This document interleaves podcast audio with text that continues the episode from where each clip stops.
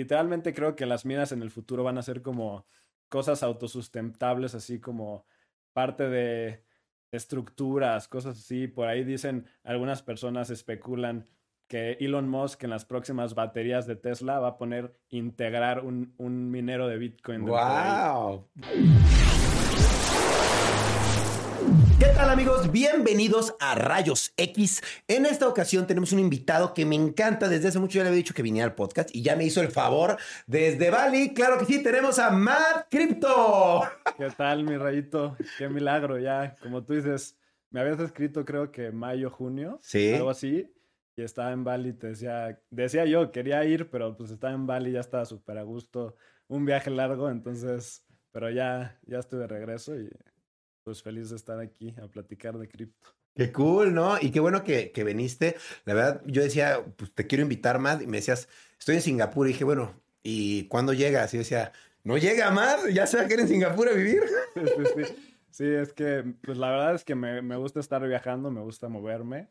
Como te estaba contando, me gusta cuando voy a lugares buscar si hay cajeros, restaurantes, comunidad de cripto. Entonces, pues es una de mis pasiones viajar. Claro, eh, qué cool.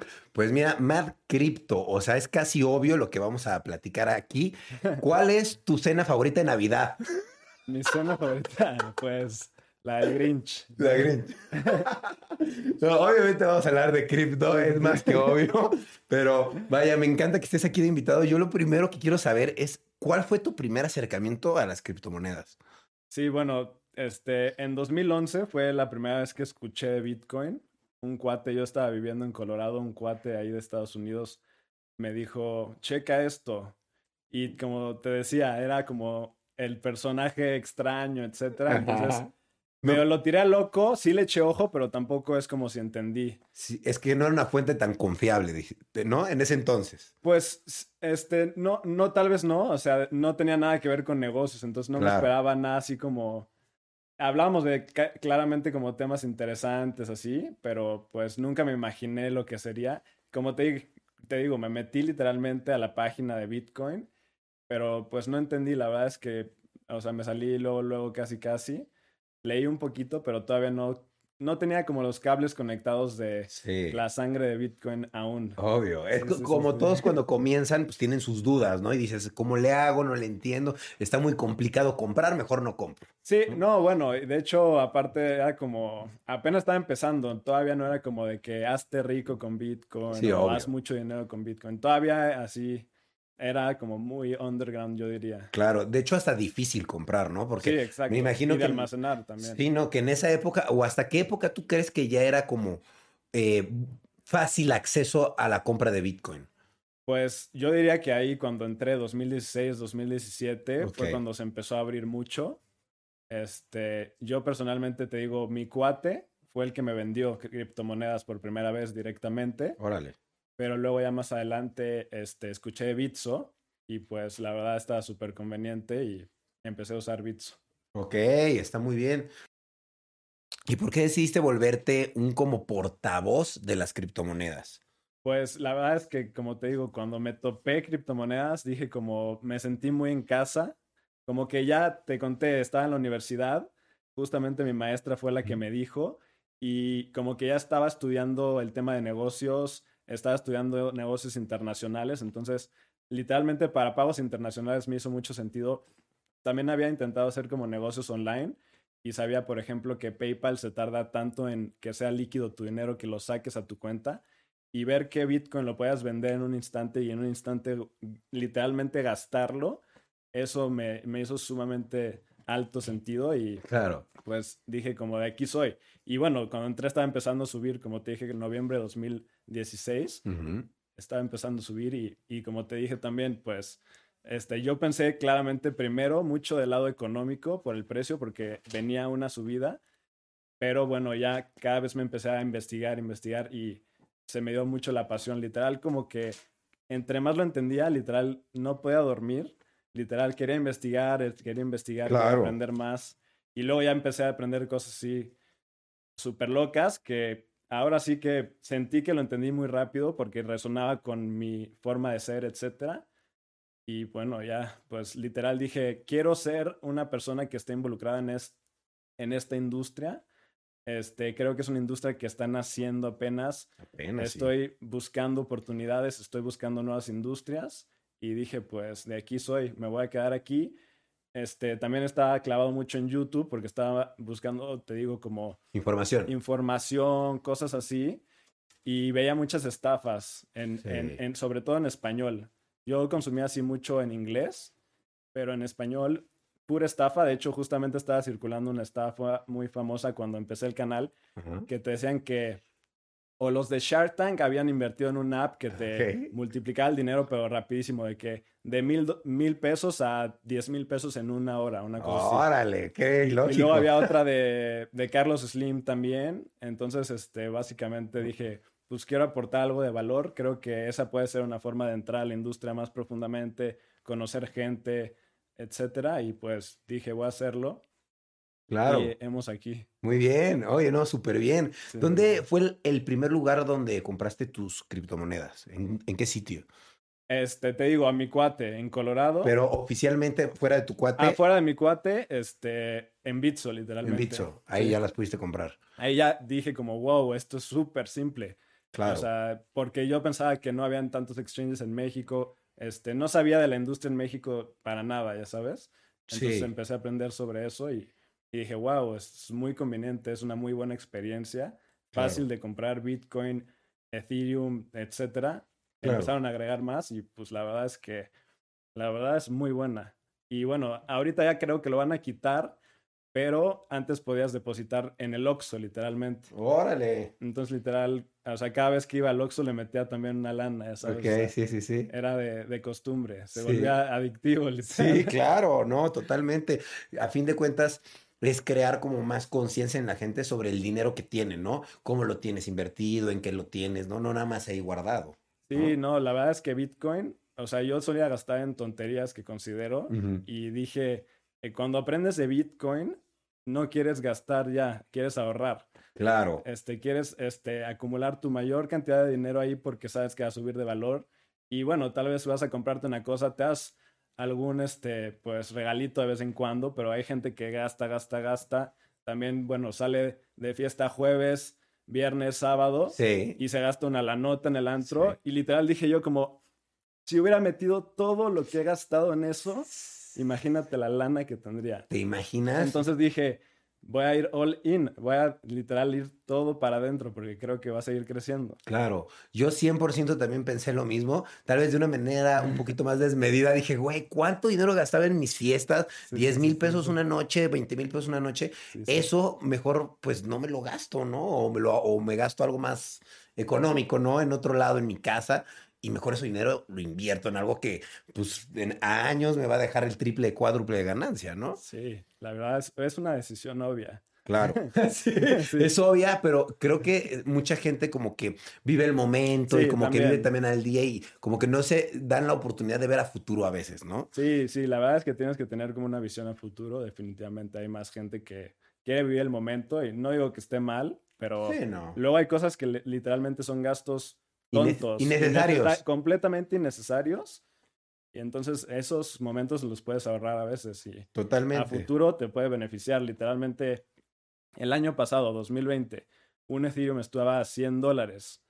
Ahora, si no te gastaste esos 2 mil pesos en una salida a un restaurante el año pasado, ahorita tienes 60 mil pesos. Literal, así de loco y disparatado suena, pero es real, así es. Sí, sí. Entonces, es como el costo-oportunidad cada vez claro.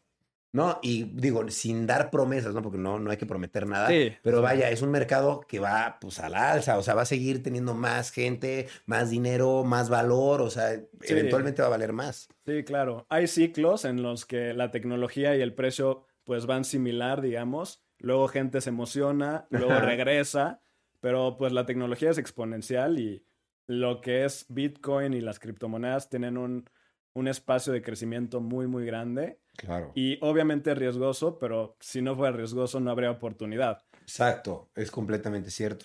Oye, ¿y cuáles dirías que son tus eh, criptomonedas favoritas? O sea, las que más has invertido. Sí, bueno, obviamente Bitcoin y Ethereum. Ok. Pero ahorita entré, bueno, bastante temprano a Polkadot y creo que es un eh, proyecto sumamente interesante porque no sé si sabías, pero el creador de Ethereum lo conocen a Vitalik, que fue como el que diseñó la idea, digamos, pero la persona que literalmente creó el lenguaje de programación de Ethereum que se llama Solidity y creó la Ethereum Virtual Machine, se llama Gavin Wood y esa persona creó Polkadot. Wow. Y la empezó por ahí de 2016, que literalmente y como que ya venían planeando Ethereum 2.0 desde hace rato, pero como que veía él que se estaban atrasando más o menos y dijo, pues me voy a separar y voy a empezar este proyecto, que literalmente el concepto, como lo explica, me encanta. Ahorita hay muchas blockchains diferentes. Está Bitcoin, está Ethereum, Solana, este Cardano, etc. Ahorita son como diferentes islas, literalmente sin puentes. Lo compara mucho con el intranet, ¿no? Habían como redes, circuitos cerrados de redes que estaban en universidades o cosas así, pero no se podían comunicar con el exterior, estaban nada más almacenando datos. Ok. Y luego vino el protocolo del Internet que interconectó todo eso y eh, fue el Internet como lo conocemos ahora. Entonces, las blockchains ahorita ya se están empezando a conectar, ya puedes mandar Bitcoin a Ethereum y usarlo en Ethereum. Y bueno, Polkadot está tratando de ser el Internet de las blockchains, donde todas las blockchains están interactuando y se conectan muy fácilmente y pueden traspasar datos y activos entre sí muy fácilmente. Ahorita hay puentes, pero son costosos, son medio lentos. Sí, sí, sí, sí, es costoso, pero esta, entonces tú, tú has invertido más y tu favorita es Polkadot por el proyecto que tiene. Sí, y bueno, o sea, no entré ni siquiera temprano a Bitcoin ni tampoco a Ethereum, la verdad. O sea, no entré en el ICO, en la preventa, en, en donde salió así a centavos, si claro. no. Entonces dije como, esta puede ser la próxima gran oportunidad, le voy a meter una buena lana, porque creo mucho en el proyecto, creo en las personas, me hace mucho sentido el concepto, cómo lo explica todo. Entonces dije, este puede ser si no es el próximo Ethereum, que está difícil destronarlo por todo lo que tiene el movimiento, el momentum que tiene ahorita, pues va a complementarse. Y de hecho, Polkadot no compite con Ethereum. De hecho, se complementan. Ethereum se puede conectar a Polkadot. Polkadot ni siquiera tiene lo que tiene Ethereum, que son contratos inteligentes. Polkadot es literal como una columna vertebral en donde se interconectan varios proyectos y hay como, digamos, es un estacionamiento y hay cierta cantidad de estacionamientos. Okay. Y los proyectos, las blockchains, aquí las aplicaciones ya no son como aplicaciones que son contratos inteligentes sobre Ethereum, sino también hay blockchains que puedes crear especializadas en una aplicación, porque mm. ahorita Ethereum está tratando de hacer DeFi, NFTs, este, videojuegos, todo al mismo tiempo entonces está saturada. Por eso cuesta una buena lana luego hacer transacciones. cualquier cosa es más cara con Ethereum, sí. Y, y, bueno, tal vez si le pusieran otra especificación funcionaría mejor para ciertas aplicaciones. Entonces, con este Substrate, que es el lenguaje que desarrollaron para Polkadot, puedes crear una app, pero es una blockchain y puedes crear la propia token con su propia economía, etc. Y puedes construir este, blockchains. Y estas blockchains que se llaman parachains, porque son cadenas paralelas a la de Polkadot, se pueden conectar y pueden transmitir todos sus datos y pueden transmitir sus activos entre sí. Órale. Pero Polkadot es seguridad e interconectividad es como su enfoque más, más importante. Está muy cool, wow. Oye, pero me imagino no nada más tienes Polkadot, sino que tienes una diversificación. Ahora sí que no, no quiero ser indiscreto, pero ¿cuántas criptos tienes? No, no cuántas, pero cuáles, Falla, o cómo lo tienes. Te puedo decir este, algunas de las criptos que me gustan mucho. Este, obviamente lo que es DeFi, por ejemplo, el protocolo de AVE es uno muy, muy bueno. Este, son como ya joyas que son de las top proyectos. Aave, Compound, este, Uniswap, este, tengo otras. Este, Polkadot tiene una versión de prueba que se llama Kusama. Mm, lo he visto. Porque eh, a Ethereum, no sé si sabes, eh, cuando empezó, crearon un contrato que se llamaba de DAO y hackearon ese contrato. Y entonces había personas que literal decían como, no, este, lo que pasó ya pasó, no se puede resetear la blockchain y habían personas que decían que devuélvenos nuestro dinero que metimos ahí, bla, bla, bla. Entonces ahí fue cuando Ethereum se separó en dos blockchains. Está Ethereum Classic, no sé si la has visto, que es la blockchain original donde está el hackeo literalmente, y está Ethereum como lo conocemos ahorita, el más popular, que en ese como que empezaron la cadena desde antes del hack, digamos. Ok, ok, ya la venían trabajando, ¿no? No, o sea, es que puedes crear un fork que literalmente separas la cadena en dos, haces un cambio, una actualización, digamos, y, y la cadena se se separa en dos. Ok. Básicamente.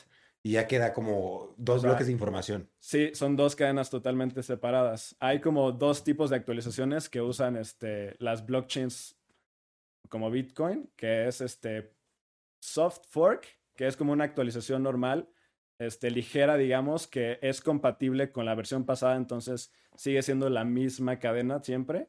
Y luego está lo que se llama hard fork, que literal la separan y crean otra cadena totalmente nueva.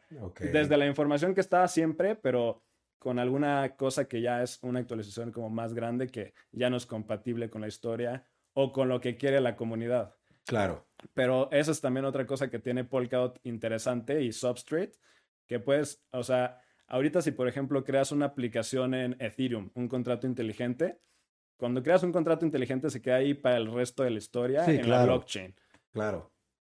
Entonces, pues básicamente está ocupando lugar y cuando tú creas, hace cuenta, hay Uniswap versión 1 y cuando la quieren actualizar a versión 2, la versión 1 nunca deja de existir. O sea, crean literalmente otra aplicación que es versión 2 y bueno, esa la interconectan a la interfase que las personas conocen con la que interactúan.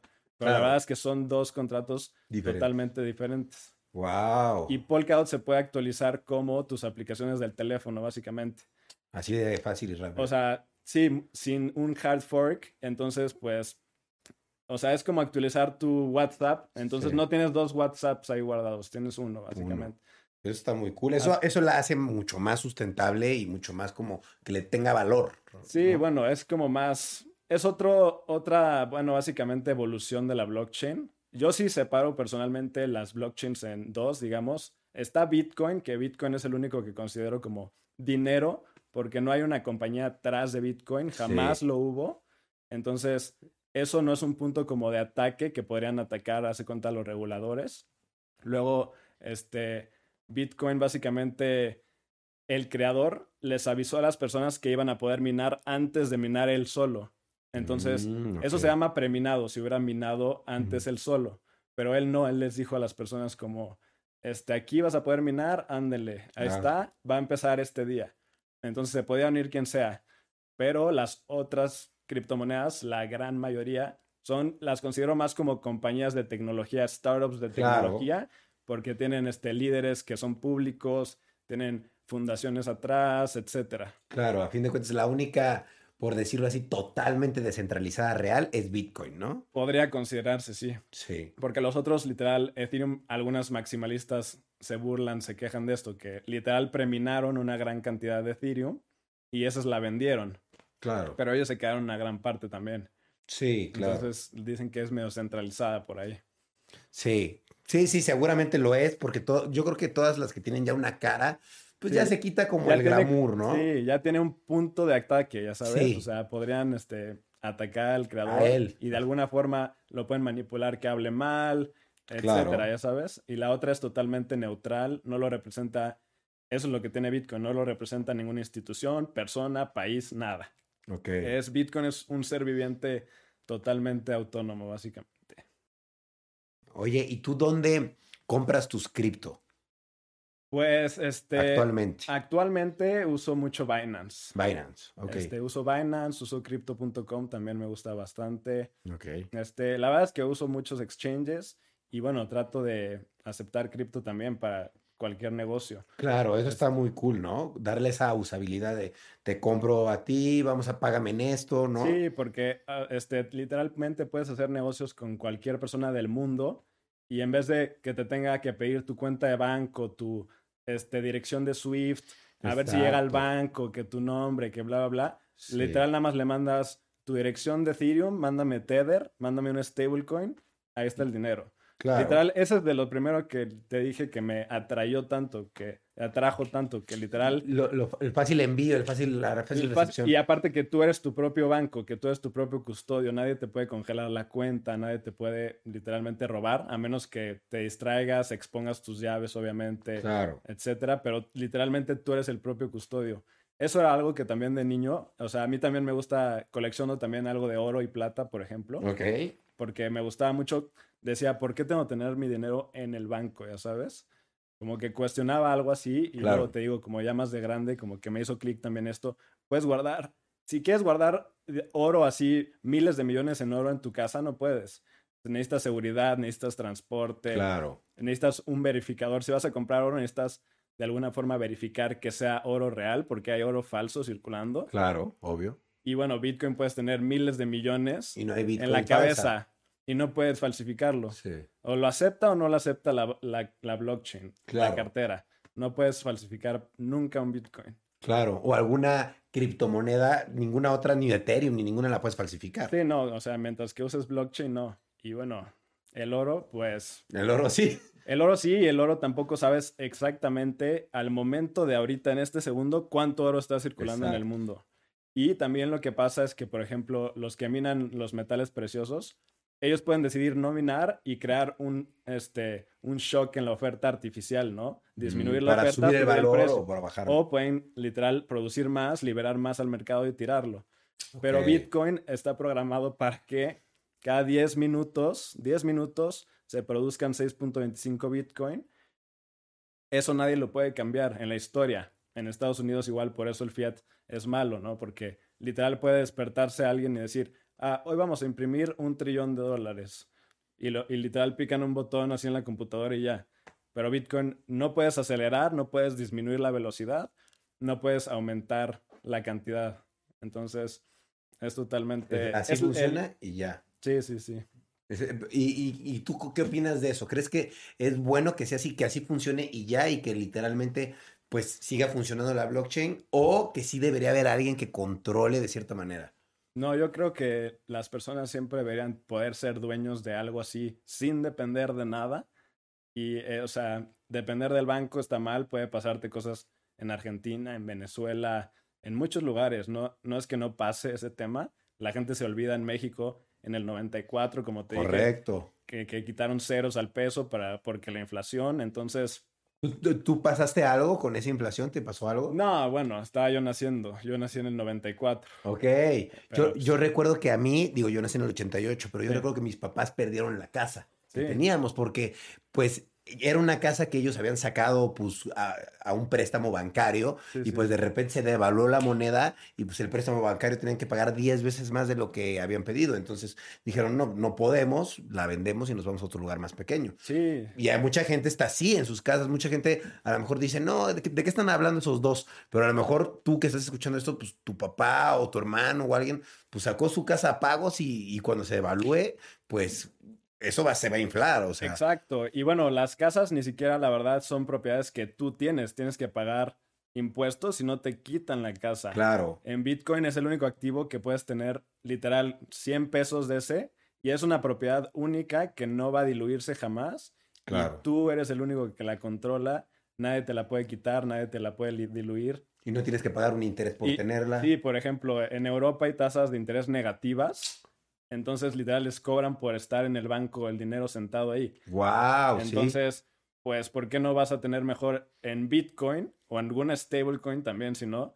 Mejor Bitcoin que no dependas del fiat, obviamente, pero lo puedes dejar sentado ahí por el resto de la eternidad y no te va a cobrar una comisión hasta que claramente cuando lo mueves pagas una comisión a la red Sí, claro, por usarla. por usarla, pero es literal han movido miles de millones de dólares por comisiones de dos dólares. así. De nada, sí, sí, sí, sí. Entonces, Es- e- Eso se me hace una- un lujo, la verdad, que antes pues, no se podía hacer con los bancos, ¿sabes? Porque los bancos siento que sí son un problema en ese sentido y más que no puedo creer que, por ejemplo, en Estados Unidos, no- también en México seguramente algunos bancos, te quedas en cero tu cuenta y de repente ya debes menos 50, Ajá, la dejas ya debes menos 100 y te cobran 50 dólares cada mes por no tener dinero. Sí, no. Qué locura. Y, bueno, aunque seas literalmente Jeff Bezos, si hoy Jeff Bezos se quiere despertar y dice, quiero mover mil millones de dólares a otra cuenta, tiene que hablarle al banco y pedirle permiso. No, no es como si puede picar un botón y moverlos.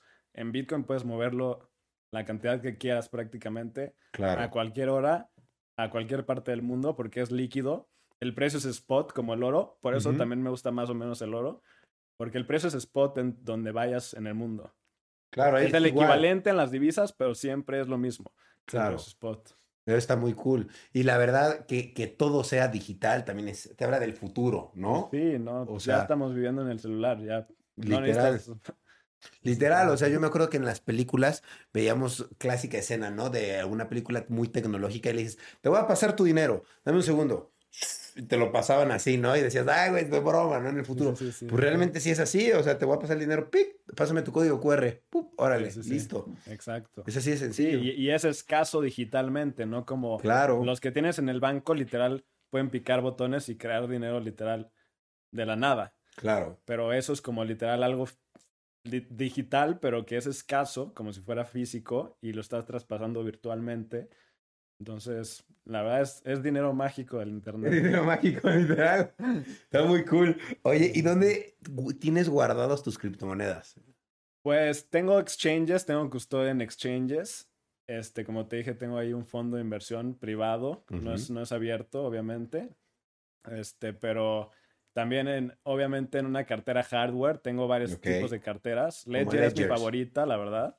Este, justo ahorita que estaba en París, fui a una fiesta con ellos, estaba con el CEO. Mm. La verdad es que me encanta, siempre me ha gustado mucho la experiencia porque te permite interactuar con muchas apps. Este, puedes guardar miles de criptomonedas en un lugar. Este, no sé si sepan, pero hay algo que se llama la passphrase. Entonces tienes tu ledger. Tu ledger crea matemáticamente tus frases semillas, ¿no? Son Ok. 24 palabras. Pero la verdad, si te quedas ahí con esas 24, corres algo de riesgo, ¿no? Sí, sí, sí. Entonces hay una cosa que puedes hacer, te vas a literal ajustes, seguridad, y hay una cosa que se llama passphrase. Y ahí tú puedes crear una palabra 25 que tú escoges, puede ser como de 100 caracteres, y puedes poner lo que quieras. Entonces, aunque alguien encontrara tus palabras frase las 24, Tienes la tuya. tienes la última que esa sí te la puedes aprender. Ya 24 tal vez está difícil para Sí. mucha gente, pero una palabra, esa está fácil de aprender. Sí, claro. Y con esa palabra ya puedes acceder. Ajá, sí. Está increíble. sí, sí, La verdad, ¿tú recomendarías que la gente que, por ejemplo, digamos, ya invierte cantidades grandes, si tenga su ledger? Sí, y bueno, la verdad es que aunque tengas cantidades pequeñas, imagínate en 10 años cuánto va a ser tal vez. Más, sí va a ser Entonces, más. tal vez ahorita te dices, ah, me vale, son 50 dólares. Claro. Y luego en 5 años te acuerdas, ah, me lo robaron porque tenía la de esa, pero ahorita vale. Entonces, entre más pronto puedas, mejor. Obviamente también este, puedes usar una cartera virtual, que es un poco más riesgosa, pero igual hay muy, muy buenas. No es que sea riesgoso. Claro. Este, y pues te ahorras un dinero, tal vez crece un poco tu inversión y puedes comprarte una, una cartera física, pero... Pero, por ejemplo, la gente que no tiene dinero para comprarse una cartera física, ¿dónde les recomendarías que tengan su dinero? Pues literalmente en una cartera, en una cartera de teléfono, te vas a tu App Store, hay una que se llama Trust Wallet, otra que se llama Coinomi. Depende de la cripto, SafePal también. hay- depende de la criptomoneda que quieras guardar. Hay unas que aceptan o no aceptan unas criptomonedas. Pero hay varias buenas y la del teléfono es bueno. Solo que fíjense muy bien que sea una app este, original. Porque específicamente en Android luego crean de que apps falsas. Mm, y Entonces- depositan el dinero a otra persona. Sí, sí, sí. Entonces tienes que bajarlo de la página oficial. Tienes Claro. que tener cuidado con este, el phishing, que vi que estabas hablando con Lore. Sí, sí, sí, sí, sí, el Sí. phishing, scam. ¿Qué- ¿Cómo definirías que es el phishing?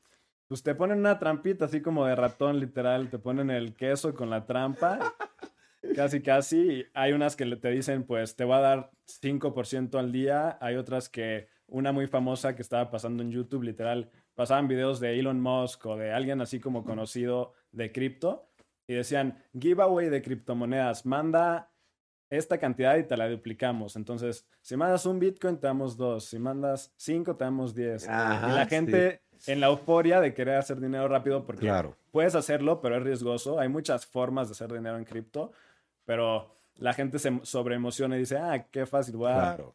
y pues, se lo llevan. Sí, no, hay que tener cuidado. O también, este, tal vez quieres descargar una cartera, por ejemplo, a un amigo le pasó con su Ledger, no leyó las instrucciones, literalmente, tenía sus palabras y este, de, repente quería sacar algo de dinero en, de su cartera, ¿no? Pero no había aprendido bien que la podía usar con su teléfono conectando por Bluetooth Ledger, bla, bla, bla.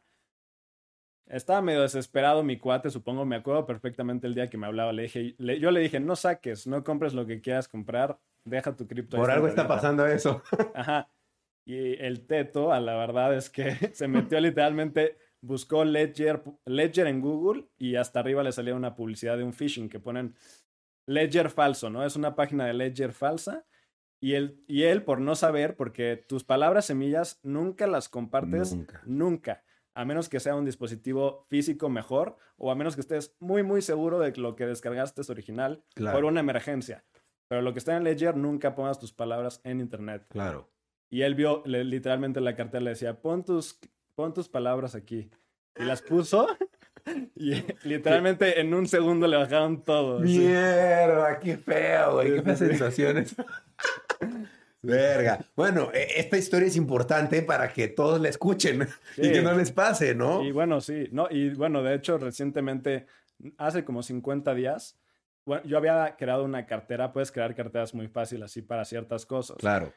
Este, creé una cartera para un, una, una, una token que puedas bloquear tu Ethereum y recibir un airdrop. Y tenías que bloquearlo por un año y luego se liberaba. Se llama Astar Network, que es un proyecto de Polkadot este, muy creíble. Hay muchos proyectos que obviamente no son creíbles. No digo que sea el proyecto, solo estoy contando la historia. Fue mi culpa de alguna manera y ahorita les cuento por qué. Entonces, se bloqueaban los 300, este, 300 días eran. Entonces yo me fui de viaje, ¿no? Entonces, cuando estaba yo allá, no tenía mis palabras porque esas las creé, las apunté en un papel. Sí, está el papel guardado. Entonces dije como, este, bueno, ahorita que llegué tengo, pues tenía tres Ethereum que ahorita son 10 mil dólares, que me dolió, pero bueno, al menos no es como mi stash, ya sabes. Sí, sí, sí.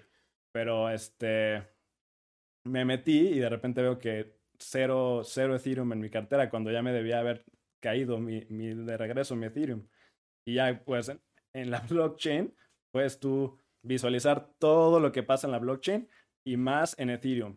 En Bitcoin cuando tú depositas a veces cambia la dirección esa función es para privacidad, para que no esté asociado todo el Bitcoin que deposites a una dirección. Claro. La llave que maneja todas esas direcciones donde depositaste es la misma, pero a ti te parecen diferentes carteras siempre, por privacidad. Eso me gusta mucho. Está muy bien. Pero en Ethereum, tu dirección es tu dirección para siempre. Claro. Y puedes ver todo lo que haces ahí. Entonces me metí a ver el explorador. Este, busqué ahí la dirección, las transacciones y vi que sí me había caído, pero que luego lo sacó alguien de mi cartera, no sé cómo accesó a las llaves, lo mandó a una cartera nueva igual y luego vi que lo mandó a una cuenta de Binance. Ok, pero ya sabías dónde. Sí, o sea, puede rastrear que lo mandó a Binance, entonces dije, bueno, voy a escribirle a Binance. Y bueno, de hecho, o sea, esto pasó literalmente esta semana que me di cuenta porque apenas chequé, apenas llegué. Pero pues Binance me pide que vaya a la delegación a, hacer una... Este, un acta una acta y que le tienen que escribir la policía de México a Binance para decirle que quién sabe qué. Verga, es un pedo. Es un pedo, básicamente. Entonces, pues ya probablemente lo voy a dejar por muerto, pero ya me dijeron, este, tiene fondos la cuenta, bla, bla, bla, pero pues es que de aquí a que entienda la, la policía mexicana, o sea. Imagínate. De aquí a que la policía mexicana entienda que. Sí, bueno, habrá personas, pero pues la, neta no creo que sea un caso. Sí, sí, que digan, ay, sus tres Ethereum hay que recuperarlos, hay que levantar un acta por tres Ethereum. en inglés, poner las cosas de que pasó de blockchain. está súper complejo. Pero yo creo que en un tiempo esto sí va a ser 100% real, ¿estás de acuerdo? Que si alguien te roba. Ah, sí. Porque eso te iba a preguntar. Puede ser, puede ser. O, sea, digo, en un futuro muy futuro, me imagino. Es, pues, de, hecho, por, es que depende de la blockchain. O sea, esa es la belleza igual de las criptomonedas, que es irreversible también. O sea, es un arma de dos filos que puedes usarla para bien o para, mal. Este, por ejemplo, hay stablecoins, contratos de Ethereum, por ejemplo, de Tether o de USDC, que ellos tienen el control. Entonces, aunque estén en tu wallet de Ethereum, ellos te lo pueden congelar. Entonces, depende de la token. Hay grados como de descentralización entre monedas, hay grados de privacidad también. La verdad es que de todos sabores y colores y, Sí, y por eso te digo que me hace sentido lo de Polkadot que se interconecte todo. claro. Sí, está muy, está muy loco y está muy necesario porque a fin de cuentas, pues eso es lo que hace como que todo se vuelva más exponencial y crezca, que se interconecte, porque si, no, si todos hacen su luchita por separado, Sí, sí, sí. no es lo mismo que todo se junte. Sí, sí. ¿Tú le ves algún problema a que guardes tus criptomonedas en el exchange? Por ejemplo, que dejes el dinero en Bits o en Binance. ¿Crees que te lo puedan hackear o...? Este, pues lo han hackeado. Lo han hackeado a Binance. Por suerte tenía reservas. Este, a Bitso sé que lo han intentado hackear, no lo han logrado hackear. Pero pues entre más crece el botín y más se digitaliza el mundo, más hackers van a ver intentando hackear. Este, igualmente, no solamente por los hacks, sino que, o sea, cualquier sospecha, o sea, cosa rara que haya pasado por error, te lo pueden congelar de un día a otro y, y ya perdiste tu dinero. Claro. Es Eh, lo malo de tenerlo en un... Sí, es como tenerlo en el banco, así si literalmente ahorita te acusa la policía de algo que es inocente y te dice, "Ah, te voy a congelar tus cuentas. Pues no puedes, güey. Sí, sí, están aquí, o sea, ¿cómo? están aquí, en Claro. mi cabeza. Sí, literal.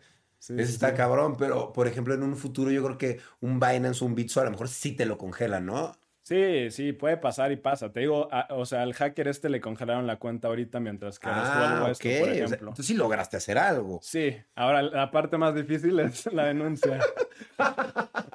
Pero bueno, mínimo por lo menos ya lo congelaste, le pusiste un alto para que no siga Sí, ya le puse suyo. una alarmita de que aquí hay un rata y bueno, ya estoy hablando ahí con los de Binance y bueno, a ver si me hacen el favor de alguna manera o, o consigo a alguien sí. que me pueda hacer el favor de contactar de la, de la policía o algo así. no Claro. sé.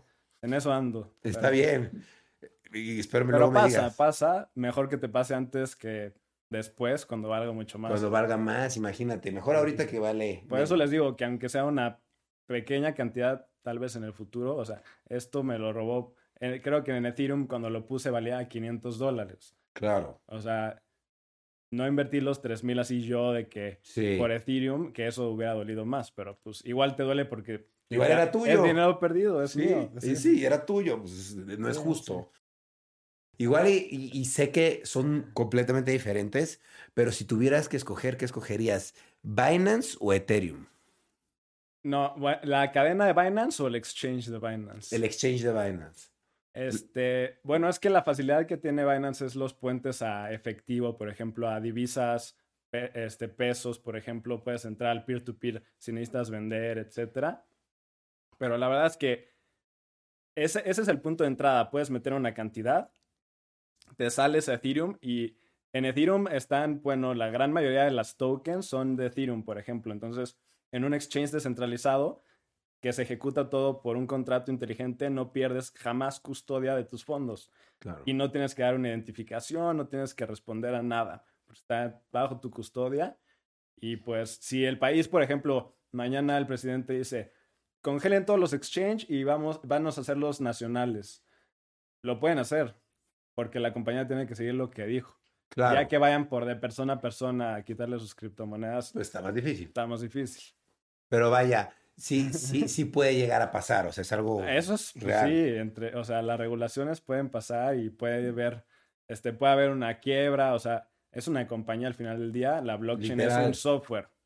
Entonces la blockchain no puede quebrar en realidad. Sí, no, es imposible. De hecho, Bitcoin no puede quebrar. Eh, No. se podría decir que es el más estable de todos por eso, porque pues no hay manera de que sea hackeado, no hay manera de que le vaya mal por una decisión de alguien de que esté trabajando Exacto, por eso. eso. Eso es lo que le da como ese toque especial. ahí. Ese toque Y, y bueno, sí. cuando nació era como justo la crisis, ¿no? Entonces, como que siento que esas circunstancias históricas, momento, todo, no se puede repetir. Sí, no, irrepetible. Y eso me lleva a preguntarte esto. ¿Tú crees que alguna token, alguna moneda llegue alguna vez a superar el valor de Bitcoin o que la llegue a Ah, alcanzar? ya hay muchas. No, yo sé, yo sé que hay unas que son como, ¿cómo decirte? Lo que son coleccionables, ¿no? Que, son, que No, no, sacaron no. pocas y valen más que Bitcoin, ¿no? Sí, sí, sí, sí. Hay unas Sí, o sea, así. es que el precio es muy subjetivo, es un Subjetivo. engaño porque las personas piensan como voy a comprar esta porque vale un centavo y Bitcoin no porque vale ya 50 mil dólares. Claro, Todo depende de cuántas monedas hay en circulación. claro. Puede haber Bitcoin solamente hay 21 millones, van a existir solamente 21 millones. pero por ejemplo, otros proyectos como Doge tienen miles de millones de Sí, tokens. claro.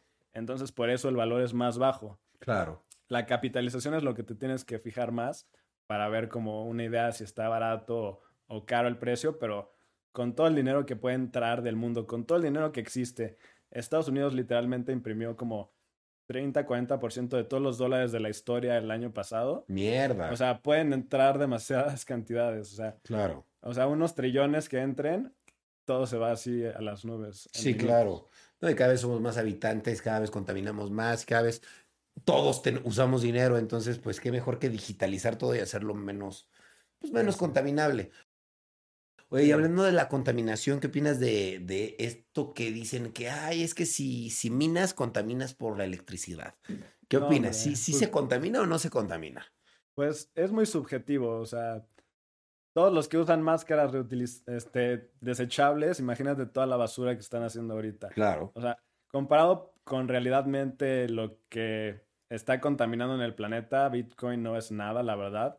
Y siento que cada vez va a ser todavía más, más amigable con el ecosistema porque, por ejemplo, o sea, si tú tienes una compañía de electricidad, por ejemplo, este, paneles solares, ahorita las baterías para almacenar esa electricidad son muy, muy caros. Claro. Entonces, si tú no diriges, vendes esa electricidad al momento, digamos, literal esa energía se gasta y no se utiliza para nada. Pero, por ejemplo, Bitcoin puedes utilizarlo como un cliente constante.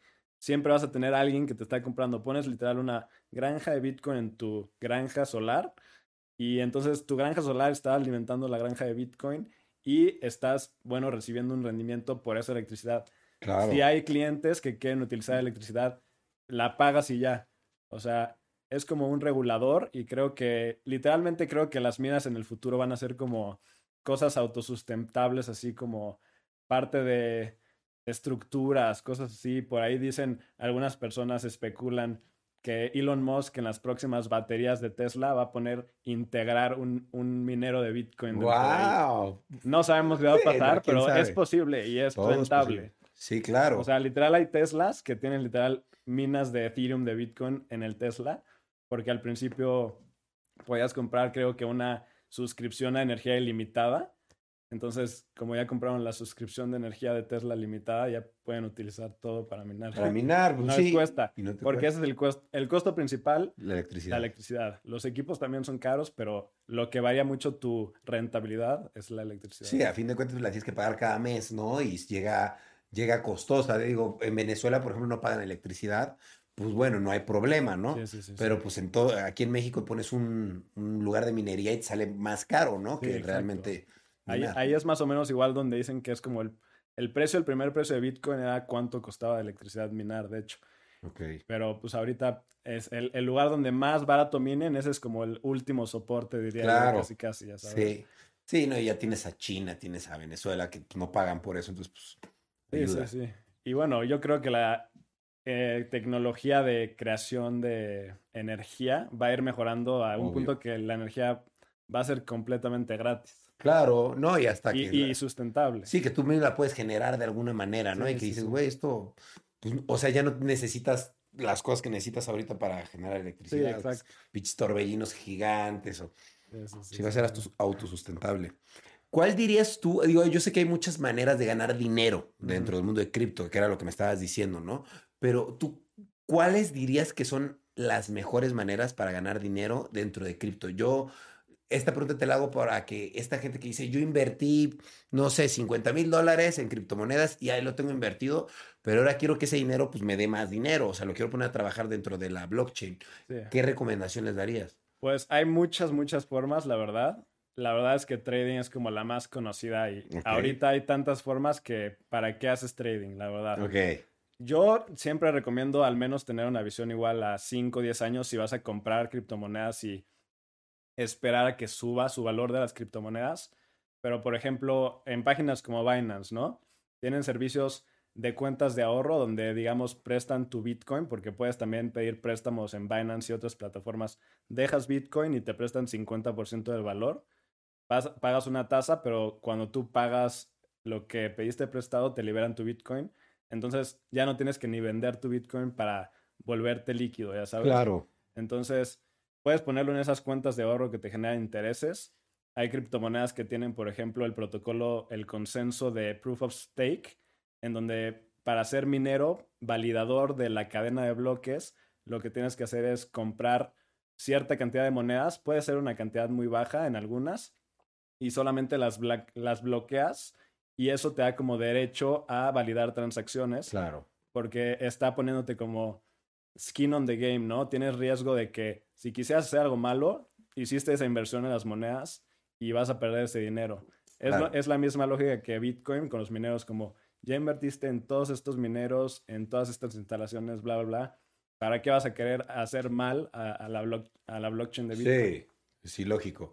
Eh, como me imagino, es como staking, ¿no? Como por ejemplo lo que hace PancakeSwap de, ¿sabes qué? Tú compras mi moneda y aquí la puedes meter, la bloqueas y pues yo te voy a dar un rédito por eso, ¿no? Sí, sí, es, esas son unas. También, este, por ejemplo, hay mercados de dinero de stablecoins. Eh, por ejemplo, me gusta mucho uno que se llama Anchor Protocol. Hay una blockchain que se llama Terra, Terra Luna. La token se llama Luna.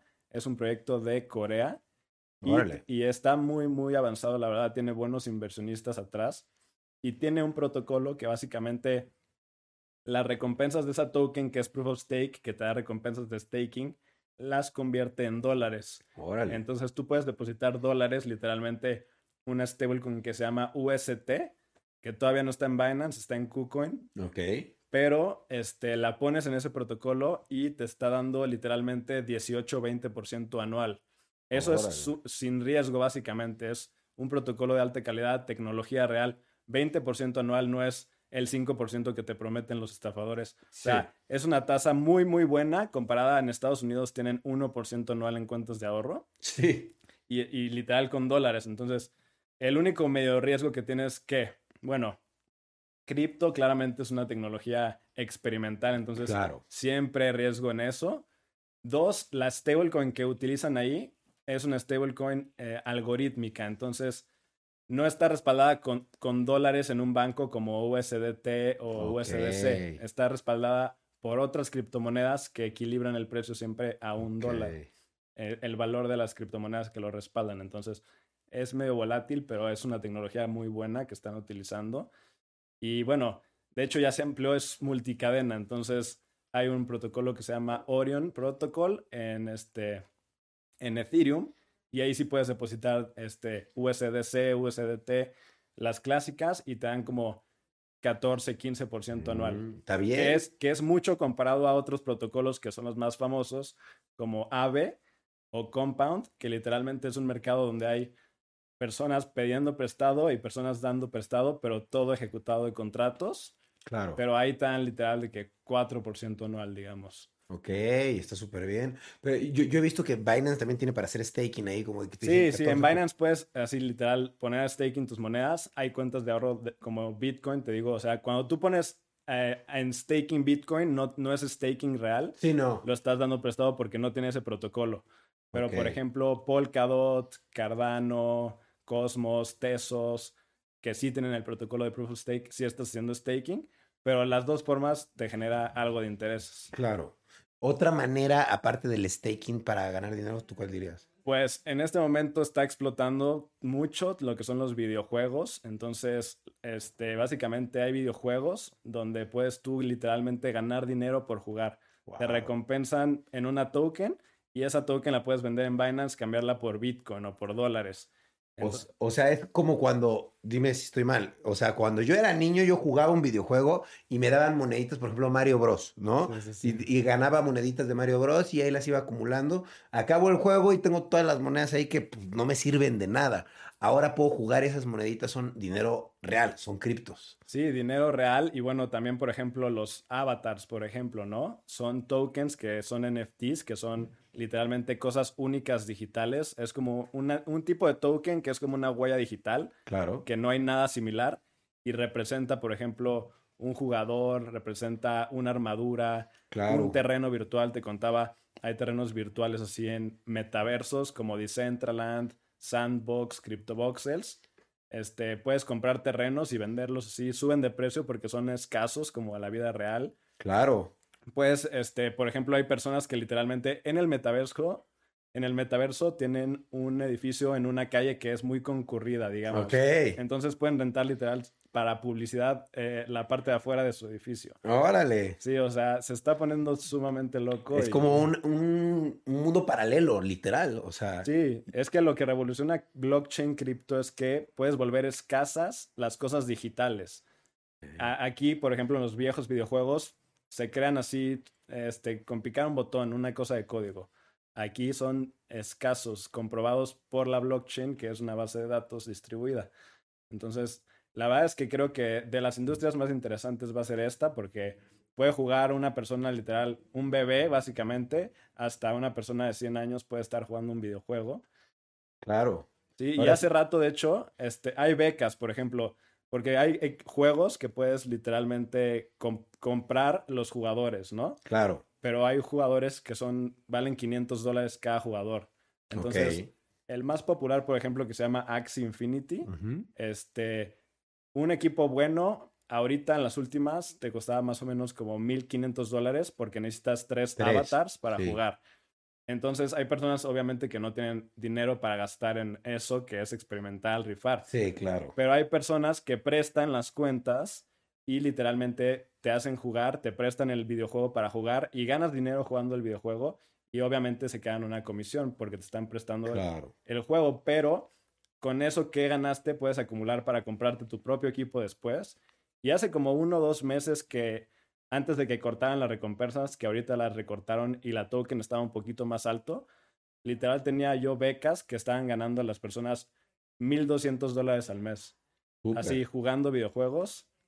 Entonces puedes ganar eh, muy buena lana. la Súper bien, ¿no? Y creo que es el sueño y el futuro de todos. O sea, yo creo que yo cuando era un niño, ahora sí que quisiera volver a ser niño otra vez, porque estar ahí jugando tú como niño y ganando dinero, yo te lo ponía hace rato de ejemplo que pues yo veo mucho las criptomonedas como las redes sociales cuando yo empecé, que pues nadie creía en ellas y que de repente, pum, ahorita pues las redes sociales pues son punto de opinión de todo, ¿no? Ahí todo se publica. claro. Entonces, pues ahorita los jóvenes son como de, papá, pues yo sé esto de, de información y es como de, wow, sabe más que, que- que- que el papá, ¿no? El niño. sí, sí. Y ahorita, pues el niño jugando videojuegos, pues puede generar más dinero que su papá que tiene un trabajo convencional. Entonces, esto viene a revolucionar todo, porque un niño de 14 años puede estar ganando mucho más dinero, estar mucho más informado y que tenga un mejor nivel socioeconómico que su papá, papá que lleva 20 años trabajando en la misma empresa. Sí, sí, la verdad es que es increíble. O sea, va a haber niños de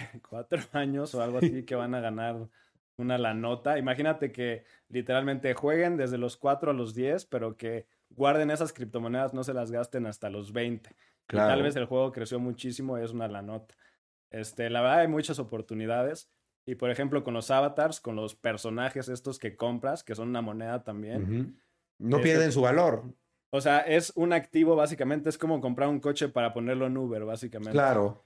Y bueno, si quieres también puedes especular igual en el precio. Hay artículos, jugadores más poderosos, más escasos, que no hay muchos, que pueden subir el valor. Entonces, esa también es otra forma. No solamente jugando, sino con los activos que funcionan con el videojuego. Claro, a fin de cuentas, compras el NFT, el personaje, por ejemplo, de Axie, compras tus tres personajes, sacas dinero, tres, cuatro meses juegas y después dices, ya me aburrí, se los puedes vender a alguien. Igual Sí. hasta valen más caros, ¿no? Sí, sí, sí, sí. Y bueno, hay un montón de juegos, Plants versus Undead. Están saliendo Sí. un montón. Ahorita está como la subida de esa tendencia y creo que es muy temprano. Todavía falta que entran los productores de juego, Los verdaderos. los grandes, así Nintendo, Blizzard, cosas así sumamente grandes. Pero va a haber competencia y a ver si se adaptan. Pero Claro. ya más personas están en- entendiendo lo de las NFTs, los usos. Facebook justamente esta semana, este, uno de los directores de Facebook Finance, de la cartera que están creando y la moneda estable que están creando, dijo como que posiblemente iban a integrar NFTs a la cartera. Wow. Y bueno, también justo Facebook creó como un metaverso para juntas. Entonces, la verdad es que Facebook tiene una la nota. Entonces, Sí, las compañías grandes se pueden adoptar, pero vamos a ver cuál llega primero a un tamaño invencible, Claro. ¿no? Los proyectos nuevos o los gigantes van a aprovechar la experiencia, la lana que tienen integrar eso rápido. Claro, a fin de cuentas, eh, si se pone las pilas alguna compañía como Nintendo, por ejemplo, y dice, ¿sabes qué? Yo voy a sacar mi criptomoneda de Nintendo y todo va a ser en función a mis juegos, se va a hacer una locura. O sea, la usabilidad de la moneda va a hacer que valga muchísimo esa moneda, ¿estás de acuerdo? Sí, y bueno, ahorita los juegos estos son bastante primitivos, pero se van a poner así de que, imagínense, GTA, Grand Theft Auto, este, Super Mario Bros. así, Super Mario Party, cosas así, contra tus amigos como Fortnite o Fall Guy. Imagínate esos buenos videojuegos entretenidos, pero que estés ganando dinero. Claro, está súper loco. Oye, y el otro día yo, perdón, pero vi que tú estabas jugando póker. El otro día, puedes jugar póker con criptomonedas también. Sí, también hay, literalmente hay casinos donde puedes depositar criptomonedas, este, por diversión, claramente, eso es especulación máxima. Cripto más, cripto te puedes fundamentar en algunas cosas, tecnología, innovación. Este, apostar obviamente es así diversión, pero puedes depositar y puedes jugar con cripto y puedes ganar cripto. También hay protocolos, hay centralizados y descentralizados. Hay protocolos donde puedes apostar quién va a ganar las elecciones. Puedes apostar por mil de cosas, pero todo por un contrato, ¿no? Imagínense que, por ejemplo, nosotros bloqueamos 100 pesos y 100 pesos en un contrato y ponemos quién va a ganar el Cruz Azul contra el América, ¿no? Y el que gane, automáticamente el contrato inteligente se lo da. Se lo da. No hay una persona que podría echarse para atrás o hacerle el paro a otro. Y bueno, de hecho, un proyecto que me gusta mucho que hace eso, que se llama un oráculo, porque las, los contratos pueden recibir información de la blockchain misma, pero del exterior como la temperatura, la ubicación de un paquete, etcétera, necesitan como una fuente que le esté proveyendo esa información. Claro. Y el más popular se llama Chainlink. Y bueno, ha trabajado con muchas compañías, con el World Economic Forum, con Google. Entonces, es un proyecto que promete mucho, tienen cosas innovadoras. Entonces, es de las más grandes, como el 12, 13 de, de los más grandes. ¡Wow! Oye, y hablando de estos proyectos que van empezando, yo he visto muchas monedas que, te, que dicen, no, no inviertas en esas, las famosas shitcoins. ¿Tú tienes al, algo de tu presupuesto destinado a estas monedas o nada? Este, bueno, es que la verdad, shitcoins primero, o sea, sí hay muchos shitcoins y le puedes decir a cualquiera por diversión, pero hay como tribus también. Hay muchas tribus de que básicamente los bitcoiners solo quieren Bitcoin y le dicen Ethereum es una shitcoin. A todo le dicen shitcoin, ¿sabes? Todo lo que no sea Bitcoin es shitcoin. Y luego los de Ethereum, por ejemplo, a Cardano, que es un proyecto que compite, quiere competir con Ethereum, que de hecho eran tres fundadores los de Ethereum, ¿no? Este Vitalik, Gavin Wood, que te digo de Polkadot, y un, un personaje que se llama este, Charles Hoskinson. Creó una que le, le llaman Cardano. Hay muchos fans de Cardano, pero la comunidad de Ethereum dice como, es una shitcoin, quién sabe qué, ¿no? Las shitcoins más shitcoins, yo digo que son las así, las meme coins, así que literalmente le metes por especulación pura, por el chiste. Esas sí creo que son las más shitcoins, la verdad. Nace una cada día, literal. Puedes crear una criptomoneda en dos minutos. Claro. Hay un código que ya está literalmente hecho. Entonces, literal, nada más lo pegas y, lo picas y, ya, corre en la blockchain. Entonces, no es como si, si te dicen, compra esta criptomoneda, investiga, porque no solamente porque es una criptomoneda, es, como especial. Sí, no. Literalmente es como mandar un mensaje SMS, casi, casi. Ok, pero tú no inviertes nada, por ejemplo, en Shiba, en Doge, nada. La verdad, no. La verdad me gusta basarme en fundamentos. Bien. Tal vez si vea así como una oportunidad que diga, lógicamente voy a entrar porque sé, tal vez si entro. Sí he entrado algunas sí que tal vez no me convencen, pero sé que va a subir pero trato de todo hacerlo como con fundamentos porque te digo, quiero, tengo una visión de 5 o 10 años todavía, o sea, ya llevo como 5, 4 o 5 años, pero bueno, tengo una visión todavía más porque creo que va a ir mucho más lejos toda esta industria. Sí, no, falta que se desarrolle completamente y que se interconecte, como tú dices. Sí. oye, y en, en, tema de NFTs, ¿tú, ¿tú has comprado NFTs? Sí, sí, te digo, tengo terrenos virtuales en Decentraland, en Sandbox, en CryptoVoxels. Tengo obras de arte también. He comprado, la verdad, me ha ido bien comprando buenas obras de mm, arte. Bien. La verdad, como te mencionaba hace rato, como que entré medio temprano lo de las NFTs, pero como que no me fui lo máximo adentro, pero sí tuve la oportunidad de comprar, comprar. buenas y todavía hay oportunidades, la verdad. Claro. O sea, pero si, o sea, si hubieras comprado literal un CryptoPunk en 2018, te pudo haber costado 500 dólares. Pero ahorita hay gente que literalmente en una semana casi casi ha comprado una NFT, la holdea literal una semana y a la siguiente la vendió por un millón de dólares casi casi. Mierda. Pero tienes, es una parte de especulación, otra parte, yo recomiendo comprar cosas que te gusten y que digas, aunque no la venda, me gustó.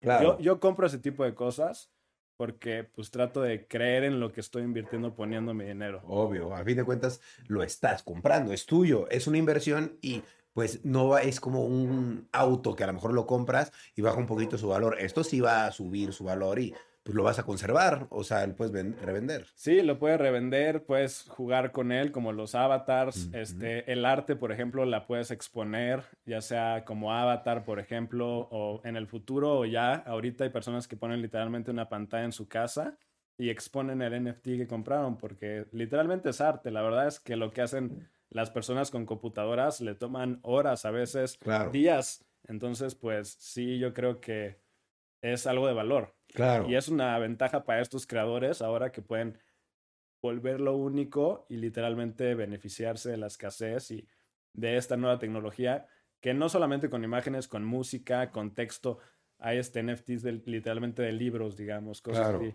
está Hay, hay de todo tipo de cosas y bueno, yo creo que la industria de bienes raíces real se va a fusionar también con las blockchains y vas a Totalmente. poder intercambiar propiedades así súper fácil. Totalmente, eso está súper cool porque si es un proceso, por ejemplo, te- tener un departamento y decir, lo quiero vender, uy, es tardadísimo, Sí, un sí, año, sí. van, lo ven, a ver si les gusta, es complejo y en cambio, pues una compra de casas puede ser como de, me gustó, te la compro ahorita, órale, va, pues digo, sí hay que hacer un papeleo, ¿no? Sí, Todavía. Bueno, y eso, todo, eso va a ser todo digital en un futuro. Y por Ojalá. ejemplo, hay una página, hay un proyecto que se llama Realty, Ujú. donde compran propiedades en Chicago y las fraccionan en mil tokens, digamos, y cada token te cuesta 50 dólares. Entonces, puedes comprar fracciones de propiedades en el extranjero Órale. y la compañía misma lo administra y le da dividendos a los que tienen las Claro. tokens. Eso está súper bueno porque a lo mejor no te alcanza para comprar una casa en Chicago, pero es la cuarta parte dueño de una casa y recibas la cuarta parte de O ganancia. la puedes ir comprando 50, 50, 50 hasta que eres dueño de todo. Claro, poco a poco, no poco tiene que ser de golpe. Exacto, o sea, Eso está súper tiene chido. muchas flexibilidades. Claro, e- eso es lo increíble de cripto, que todo es en fracciones, que todos llevan una ganancia, todo se comparte. Eso se me hace muy chido. Sí, no, la, la verdad es que la comunidad cripto es muy, muy, muy buena, la verdad. Es que son personas muy interesantes, están siempre tratando de ayudar a hacerle entender la tecnología a las personas, la- los beneficios que te puede dar. Obviamente, como hemos mencionado, hay riesgos, tal vez es nuevo. Sin riesgo, claramente no hay No hay, oportunidad. sí, no hay ganancia, sí, claro. Oye, ¿y eh, qué haces con las ganancias que tienes en criptomonedas? Porque me imagino tienes ganancias, ¿no? Al estar invirtiendo, pues, Sí. ¿qué haces con esas ganancias que tienes? ¿Llevas tu día a día o vuelves a invertir o compras otro, otro tipo de inversiones en otro Sí, lado? este, pues de todo tipo, o sea, obviamente trato de guardar la mayoría, pero bueno, me compro de repente un reloj, puedes comprar coches, este, la verdad es que puedes dar muchas cosas por criptomonedas, como te mencionaba, me gusta viajar. Hay páginas de internet donde literalmente compras tu boleto de avión, rentas tu hotel, todo con criptomonedas, eso lo uso mucho, por ejemplo. Pero sí, trato de, como te dije, ahorrar lo máximo y pues beneficiarme lo máximo a largo plazo si va bien, si va bien. Pero creo que bueno, soy joven y si se fuera a cero, que es imposible, pues ni modo y empezamos otra vez. Pero Claro. Es una oportunidad que creo que tengo que tomarla, ¿sabes? Claro, a fin de cuentas, to- to- todas las ganancias que llegas a tener de, de invertir en ciertas criptomonedas, tú sacas a lo mejor algo de dinero y lo vuelves a reinvertir ahí mismo, no, no. Sí, bueno, o, o en bienes raíces, por ejemplo, el oro te digo que me gusta, hay páginas Claro. que puedes comprar oro con criptomonedas también, entonces, obviamente sí quiero tener algo físico en donde más o menos caerme, pero sí la gran mayoría es cripto, porque, o sea, quiero ese como mega, mega boom, así que creo que viene. Siento que es como, literalmente cuando me metí a Facebook por primera vez o YouTube por primera vez y no me di cuenta del potencial que tenía, pero ahora me estoy metiendo aplicaciones que me permiten hacer funciones financieras o de tecnología, diversión, entretenimiento, y digo, wow, todavía no hay adopción masiva, todavía no está usando la, este, mi abuelita, digamos. Claro. Ahorita que en los jóvenes, primero era Facebook, los jóvenes, y ahorita las abuelitas son las que están en Facebook, Facebook, ¿no? literal. Así, entonces estamos en esa época que, bueno, cuando yo era joven eh, fue lo de Facebook y, bueno, no estaba trabajando, no tenía la mentalidad de invertir, entonces dijo, digo, pues voy a tomar esta oportunidad, ¿no? Claro. Que no pasa, que pasa cada 10 años, digamos. Además de que si lo analizas, digo, obviamente todo el mundo está metido eh, en cripto, ¿no? Pero sí hay como una importante cantidad de gente de, de, genera- de nuestra generación, que somos esta generación, no sé si decir millennial, que pues hizo posible que las redes sociales son lo que son y que ahora estamos empujando también a que esto suceda con las criptomonedas. Yo lo veo mucho con gente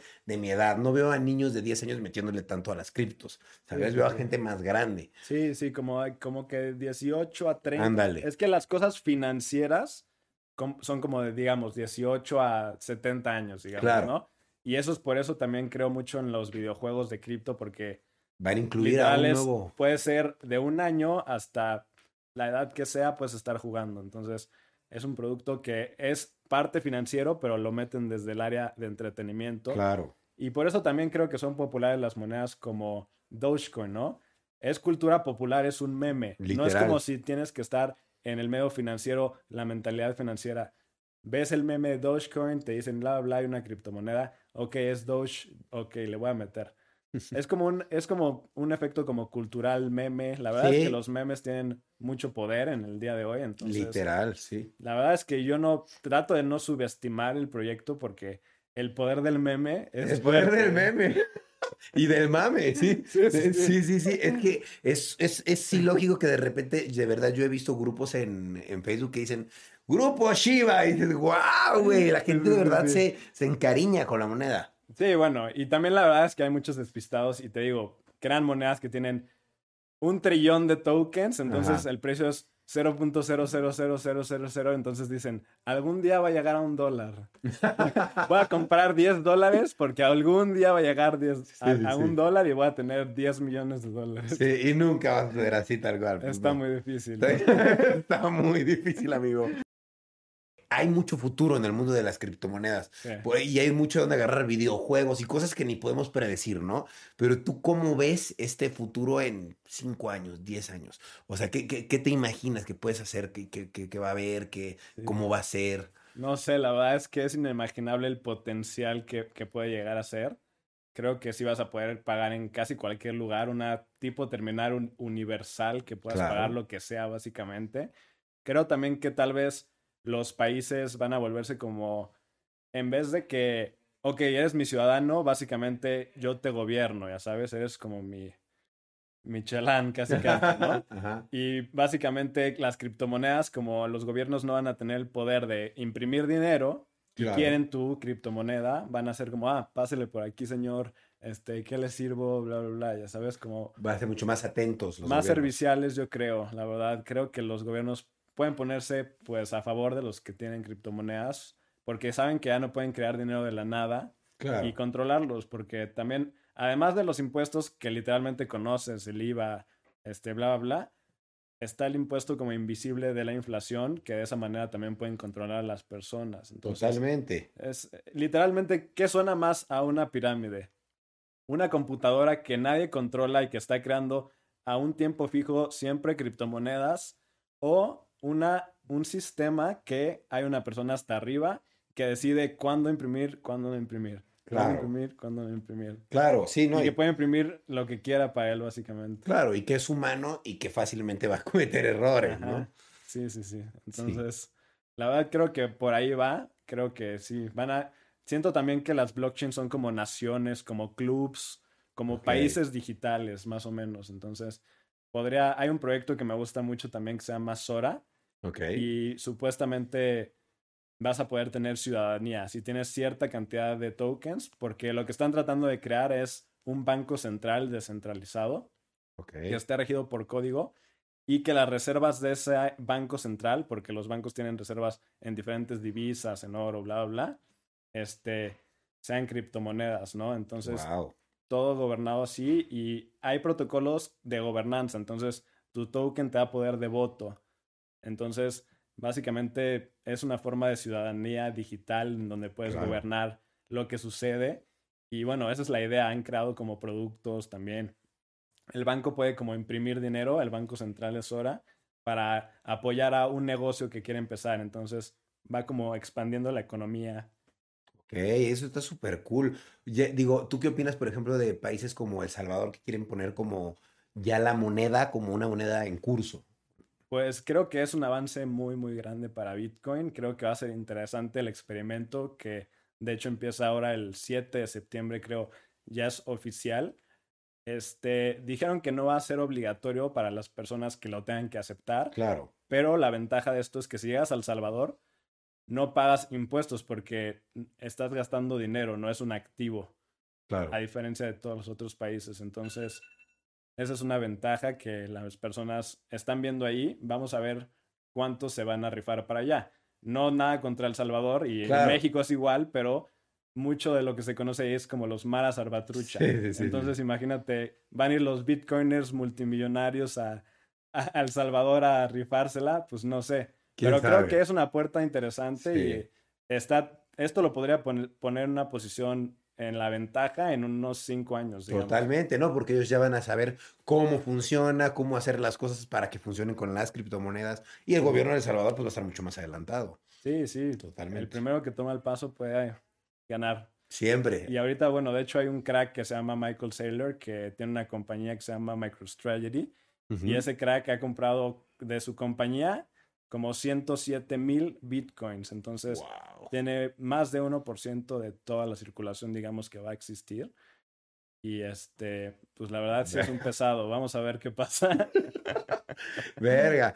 ¿Y qué opinas, por ejemplo, de, de, él o de Elon Musk o estas como mega ballenas que tienen muchísimas criptomonedas y que sus, sus acciones tienen repercusión en el mercado?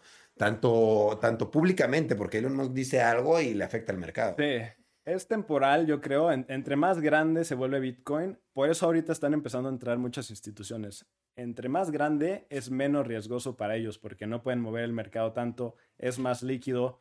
O sea, si entra una institución hace cinco años y le mete, no sé, 500 millones y vende, le afecta mucho más que ahorita, por ejemplo. Entonces, mm. entre más suba, menos riesgoso para las instituciones.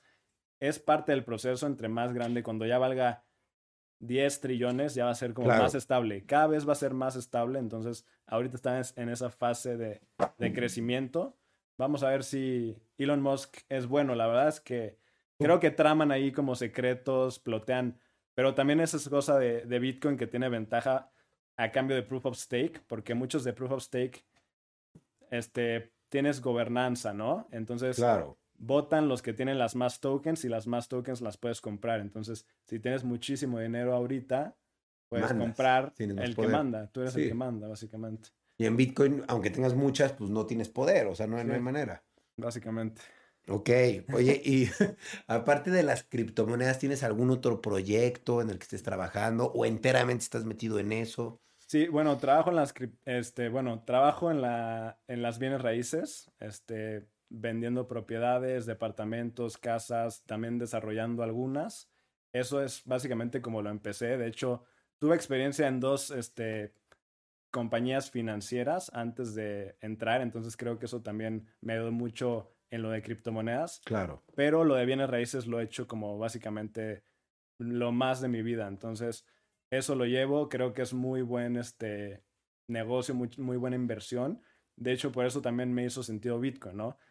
este, los terrenos son algo escaso, no puedes crear un nuevo terreno en medio de la ciudad. Bitcoin, tienes un Bitcoin, no puedes crear otro Bitcoin. Entonces, ni siquiera puedes construir hacia arriba como las propiedades que puedes expandirlo. Claro, si no, ahí no se puede. Sí, sí, sí, sí. Ok, qué loco. Y bueno, trato de emprender, hacer cosas. La verdad es que me gustan los negocios, pero criptomonedas es como lo que hago todos los días. Claro. Lo de bienes raíces estoy así como de lado, pero bueno, ahí tienes tu casa, la oficina en Polanco, entonces Gracias, ahí podemos hacerlo. Órale. Oye, ¿y tienes algún proyecto futuro, algo que estés planeando, algún negocio o algo que no sé, que quieras decir? Ah, bueno, pues también como te mencioné, tengo el, el fondo de inversión, ¿no? Entonces estoy como en eso, la verdad es que es mucho.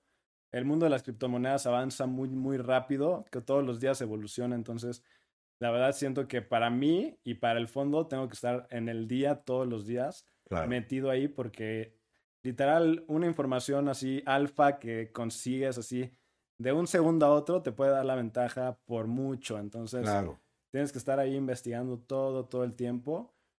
Pero ahora sí que tengo un proyecto también de bienes raíces que te conté que quiero tokenizar en una playa de México. y bueno, ya estaremos viendo ahí y les contaré a los demás, pero este, creo que va a ser un, un, proyecto interesante.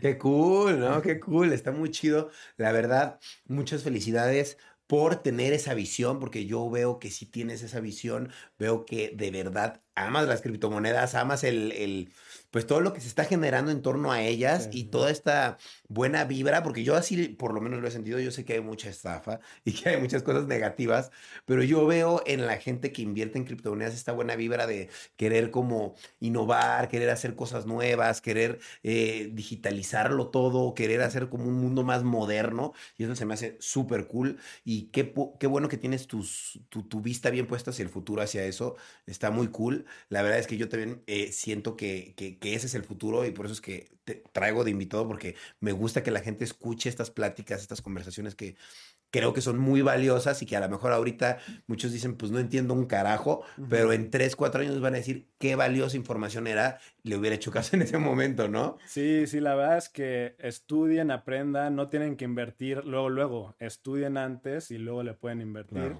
Pero sí, eh, literalmente tengo videos de 2019, febrero de 2019, cuando estaba en 3 mil dólares, sí, Bitcoin básicamente, y no fue obviamente 2016, pero muy buen precio comparado a los de ahorita. Y más en las este, altcoins.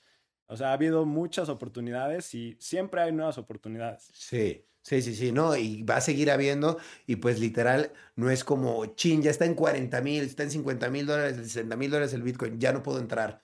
Pues no, puedes entrar en cualquier momento, ¿no? El chiste es que entres ya. Sí, sí, sí. Porque el, mundo tecnológico sigue avanzando, sigue avanzando, y si tú no entras, pues va a seguir avanzando sin ti o contigo. Sí, esto es tecnología, la tecnología se actualiza constantemente. Entonces, si ves algo ahorita que dices, ah, eso no funciona ahorita o la experiencia no es buena, eso va a cambiar, no, es, no es estática, va a cambiar. Y sí, la verdad es que deberían de aprovechar, investigar y educarse más que nada. La verdad es que si no, va a ser parte de su vida y no van a tener ni idea de lo que está pasando. Sí, una leve educación financiera y de cómo funciona todo. Y es muy básico, nada más es literal prestarle un poquito de tu tiempo y picarle a los botones. Sí, sí, la verdad es que es muy sencillo. Tienes tus carteras, que es como tu cuenta de banco. Puedes depositar, puedes enviar en todo el mundo. Ahora sí que eso es la diferencia de los bancos. Puedes descargar una cartera sin ni siquiera dar un nada de tu información. Claro, ni, privado. tu nombre. Entonces, esa es la facilidad que tiene. Literalmente, cada vez se vuelven más baratos los smartphones. Entonces, cualquier persona del planeta puede literalmente meterse al App Store, descargar una cartera y empezar a interactuar con criptomonedas. Qué loco.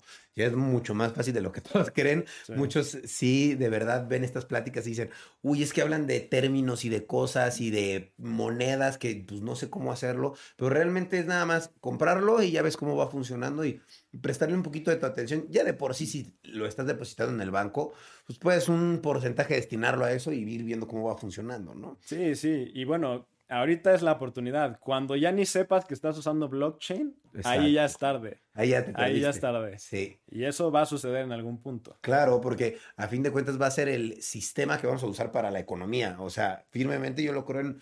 ¿Cuánto crees tú? ¿5 o 10 años? Sí, ¿no? Sí, 5 o 10 años yo creo que va a ser un crecimiento muy extremo y vamos a ver. La verdad es que no me puedo ni imaginar lo que puede pasar. Es, es la tecnología no te imaginas lo que puede pasar. No, no, no, es inimaginable, qué loco. Qué cool que decidiste venir, muchas gracias, Matt. La neta es que eh, te estuve esperando mucho tiempo, no, no es cierto. no, estuve esperando un buen rato desde, desde, que estabas allá y qué bueno que decidiste venir. La verdad, tenía muchas ganas de poder platicar de este tema tan padre que ya he estado platicando en otras ocasiones, pero que sí me encantaría que pues todos nos actualizáramos y que de verdad empujara pues a la modernidad literal y a todo lo digital que pues es el futuro. Sí, no, la verdad es, es algo que me gusta, por eso crear mucho contenido de valor. Hay mucho contenido en internet que puedes usar para perder tu tiempo, entretenerte. Claro. Pero hay contenido que puedes usar para educarte y tal vez tener una oportunidad de crecer como persona económicamente o pues de conocimiento. Claro, totalmente. No, está súper cool. Oye, ¿cuáles son tus redes? ¿Cómo te encuentra la gente? Sí, sí, gracias. Este, bueno, básicamente pueden encontrarme como MattCryptoMX en YouTube, Instagram y bueno, Twitter también me pueden encontrar ahí, me muevo mucho por ahí. Entonces, esas son las tres. En, en Telegram también se usa mucho, entonces luego me escribe gente preguntarme cosas por ahí, puede ser también. Ok. Y ya, pues ahí hago live streams, luego este, platico lo que estoy viendo, comparto información de tokens que veo que van a salir, que me gustan, que hay buena oportunidad, aplicaciones. Como te digo, este, lo que me pongo es no solo a estudiar, sino a utilizarlo. Claro. Y cuando veo algo que me gusta, digo, como si fuera la primera vez que use Facebook, ok, creo que esto puede ser algo que en el futuro va a estar usándose mucho más. Claro, obvio. O sea, ves a futuro. Sí, ¿no? sí, sí. Ves mucho futuro. Esa es la visión que tienes que tener. Si, si entras a cripto, y yo creo que es la más ventajosa. Imagínense si hubieran comprado Bitcoin en 2009, 10, 11 y no hubieran comprado y vendido cuando subió 100%. Lo hubieran guardado de 2010 a A largo. 2021. Sí, literal. O sea, es cosa de paciencia también. Sí. de- dejar que los proyectos hagan su trabajo porque es tecnología que está avanzando. No esperes que un día a otro va a subir, que puede pasar, pero eso es el trading y creo que es como la forma pues más aburrida, yo diría, que entrar de cripto. Es como la más básica. La básica, sí, sí, sí. Sí, sí, Sí, a compra barato, vende caro y así llévatela todo el día. Sí, sí, sí. Y estresante. Estresante, toma tiempo. Aquí compras, te duermes, la pasas bien y checas en 10 años si te metiste en loto. Claro, literal. Y pues nada más es como, como el cochinito que te da tu mamá cuando eras chiquito y le ibas metiendo moneditas. Pues literal es lo mismo, vele metiendo pues, billetito de vez en cuando y ya después cuando rompes el cochinito vas a ver qué pedo. Sí, como les dije, bueno, Bitcoin es como la menos riesgosa, la que pueden literalmente ahorrar casi casi, considerada el oro de las criptomonedas. Y es una forma de ahorrar que va a hacer crecer tu dinero exponencial si sigue la adopción como va. Es como una cuenta de ahorro, es lo más seguro, alto riesgo es criptomoneda igual, pero entre criptomonedas lo más seguro. Y luego están las otras que más riesgo, pero más oportunidad. Claro, Mazo, totalmente.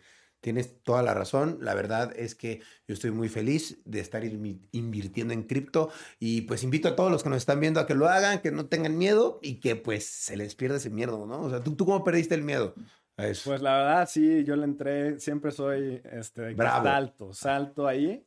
Y bueno, también luego, este, en mis redes luego regalo criptomonedas 5 dólares, 20 dólares, para que tenga la gente sus primeras, así, entonces, claro. pues... y que las vea y diga, aprovechar. diga, "Ay, me voy agarrando confianza, mira, las puedo transformar, Sí, mira. sí, que vean la experiencia. Y bueno, de hecho, para cerrar, para no extenderlo Ujú. más, hay aplicaciones que, por ejemplo, al inicio no tienen criptomoneda, ¿no? Pero por ser de los primeros usuarios, te regalan en el futuro, porque es comprobable en la cadena que tu cartera interactuó con la aplicación, te regalan monedas. Entonces, por ejemplo, el año pasado le regalaron 400 tokens de Uniswap a todas las personas que hubieran interactuado con la app, con solo haber intercambiado un dólar. y Órale. Les cayeron 400 y en este momento eran como 12 mil dólares. Entonces, Órale. literal, a mucha gente, solo por animarse a probar algo nuevo, Claro. le cayeron literalmente Por ser de los primeros. 12 mil dólares. Sí, ahora sí que la verdad es que es un, es un mundo que todo es nuevo y que por ser de los primeros te van a recompensar. Sí, Por confiar, por dejar Sí, tu sí, dinero ahí y confiar. sí, sí, por aprender. Y por aprender también. Sí, sí, sí. Está muy cool. La neta, qué bueno que viniste, Matt. Muchas gracias. Rayito. Estuvo increíble, me llenaste de información y a la gente también. Qué bueno, porque necesitamos un mundo mucho más informado, mucho más económico. Y la neta es que, pues yo no me aburro con estas pláticas, se me hacen súper interesantes. Sí, sí, sí. Y la verdad espero que la- a la gente de igual manera le guste. Y pues bueno, algo, ¿alguna otra última recomendación que quieras dar? ¿Algo? Pues paciencia, investiguen, edúquense y bueno, empiecen con lo que se sienten cómodos en perder. Entonces aprendan, aprendan, aprendan. Como les digo, evoluciona todos los días, entonces tienes que estar al tiro. Es como ir a la universidad y perderte una semana y no sabes dónde estás. Y bueno, gracias por invitar y me encantó tu estudio aquí. Gracias, gracias. No, siempre bienvenida. Esta es tu casa. Este podcast es tu casa también, cuando quieras venir a platicar algo, lo que sea, eres más que bienvenido. Y muchas gracias por venir. Y pues bueno, ojalá te sigan todos en tus redes sociales, porque de verdad siempre estás publicando cosas de calidad, de cripto, información que de verdad, pues no nada más te va a entretener, sino que además de que te va a entretener, te va a hacer, pues, hacer más dinero, ¿no? Sí, que está muy sí. cool. Ese es el, el futuro, lo que creo que quiero hacer que las personas tengan. Claro, que todos tengan más dinero, ¿no? Sí, y que sí. digan, güey, gracias a él, pues gané más dinero por su recomendación. sí, sí. Qué cool. Oye, pues muy bien, muchas felicidades por eso. Y pues bueno, yo me despido. Muchas gracias por estar escuchando o viendo Rayos X, amigos. Esta es información muy valiosa, así es que compártanla. Los invito a que la compartan. Si conocen a alguien que, que compre criptomonedas, que use las criptomonedas, pues pásenle esta información. Igual y les sirve, igual y no. Este, y si saben de alguien que quiere hacerlo, pues pásenselo para que aprenda. Eso es todo. Pero bueno, nos despedimos. Muchas gracias. Información muy valiosa. Compártanla. Cuídense. Nos vemos. Cambio y fuera. Hasta luego.